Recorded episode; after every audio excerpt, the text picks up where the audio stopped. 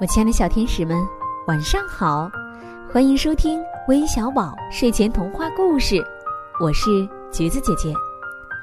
小朋友们，你们生病或者是打针的时候会怕疼吗？有一只小白兔啊，就特别的怕疼。让我们一起来听听这个故事吧。怕疼的小白兔。从前有只小白兔。它的尾巴呀，跟松鼠的尾巴一样漂亮。有一次，小白兔的尾巴上长了个脓疮，脓疮一天天长大，它那尾巴上的毛一根根的往下掉。妈妈叫马大夫给它治病，马大夫说：“嗯，要动手术。”可小白兔怕疼啊，就让马大夫明天再来。大夫刚走不久，小白兔就在地上打了个洞，钻到里面躲了起来。大夫第二天来的时候，发现小白兔不在，就走了。小白兔就这样每天躲着大夫。后来，它尾巴上的脓疮越来越大，它的尾巴就烂了一大截。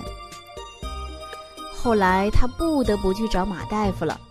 马大夫说：“你这拖得太久了，如果早点来，还有的治。”马大夫只好用手术刀剪去小白兔那烂了一大截的尾巴。从那以后，小白兔就只有一丁点儿短尾巴了。小白兔整天躲在一个角落，用手捂住眼睛，哭啊哭，哭得可伤心了。几个月过去了，他那一双水灵灵的大眼睛就哭得红彤彤的了。从此以后，小白兔的眼睛总是红红的，尾巴也就成现在一样短了。亲爱的小朋友们，故事中的小白兔如果早日接受马医生的治疗，那么它漂亮的尾巴一定能保住。延误了治疗的最好时机。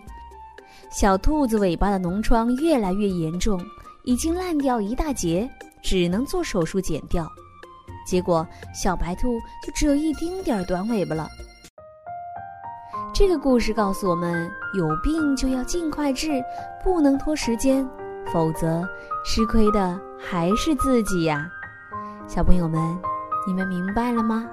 小朋友们，今天的故事就到这里了。最后要感谢点播我们故事的小朋友。他们分别是来自张家港的王梦涵，来自四川的谭小朵，来自辽宁沈阳的妞妞，来自甘肃的张硕，来自重庆的尹思佑。